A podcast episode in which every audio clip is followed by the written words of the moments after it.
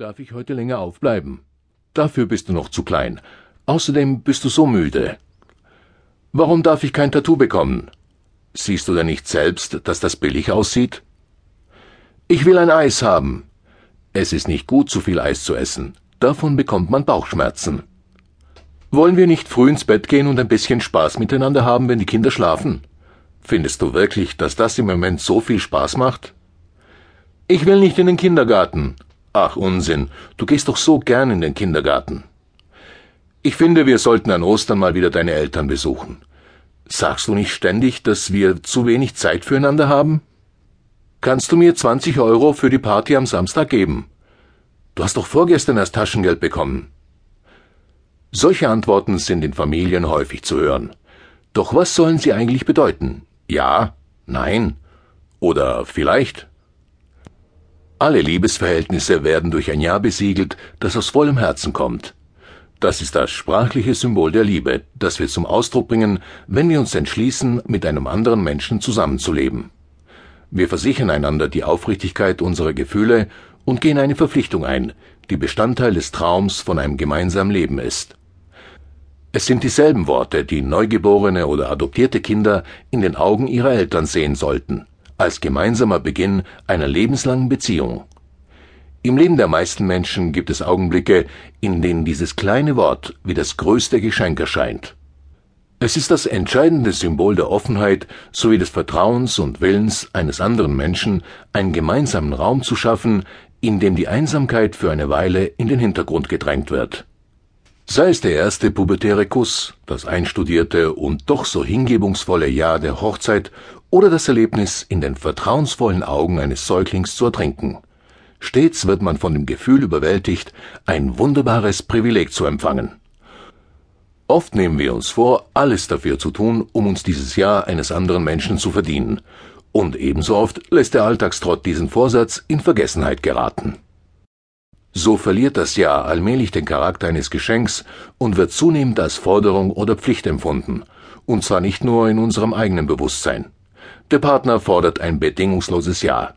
Die Lehrer in der Schule meinen ein Anrecht auf das Vertrauen der Schüler zu haben. Unsere Eltern gehen stillschweigend davon aus, dass sie hin und wieder besuchen. Im selben Maße, in dem die spontane Freude am Geben und Nehmen eingeschränkt wird, schwinden die Liebe und das Vertrauen zueinander. In der Partnerschaft kündigt sich auf diese Weise oft das verflixte siebte Jahr an, während diese Situation zwischen Eltern und Kindern spätestens dann eintritt, wenn die Kinder so gut sprechen gelernt haben, dass ihre wachsende Autonomie die Erwartungen und Träume der Eltern durcheinander bringt. Es geschieht eine Veränderung, wenn die Erwachsenen beginnen, sich ihrer Verpflichtung Ja zu sagen zu entziehen. Entweder signalisieren sie das Nein durch ihr Verhalten oder sie murmeln Ja, ja, was dasselbe wie ein Nein ist, oder sie machen sich gegenseitig etwas vor, weil sie die Beziehung zunehmend als Gefängnis empfinden. Die Pflicht Ja zu sagen tötet die Lust und fördert die Sehnsucht.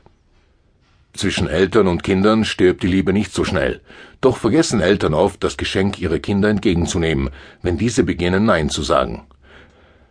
Es ist ein Nein, das vollkommen unverblümt und sozusagen rein gewissens daherkommt und nicht verschleiert oder mit latenten Vorwürfen behaftet ist, wie das beim Nein der Erwachsenen häufig der Fall ist.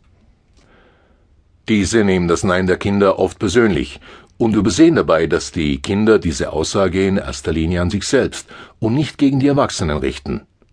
Die Kinder ziehen damit ihre individuellen Grenzen und zeigen den Erwachsenen, wer ihr Kind eigentlich ist, das sich so bedingungslos liebt.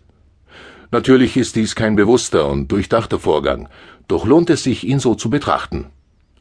In den letzten 15 Jahren wurde die Erziehungsdebatte dermaßen vom Setzen von Grenzen dominiert, dass man den Eindruck gewinnen konnte, dies sei der Dreh- und Angelpunkt im Verhältnis zwischen Eltern und Kindern. Die scheinbare Notwendigkeit, Kindern Grenzen zu setzen, hat inzwischen einen nahezu religiösen Status erlangt, und wehe dem, der sich diesem Dogma nicht beugt. Verantwortungslosigkeit und Faulheit sind die gängigsten Vorwürfe, die dann erhoben werden. Zudem scheint mir eine neue pädagogische Primitivität auf dem Vormarsch zu sein, angeführt von unbeirrbaren Supernannies und Verhaltenspsychologen, die uns weismachen, jede noch so chaotische Familie binnen weniger Tage in ein Hort der Ruhe und Harmonie verwandeln zu können. Es ist bemerkenswert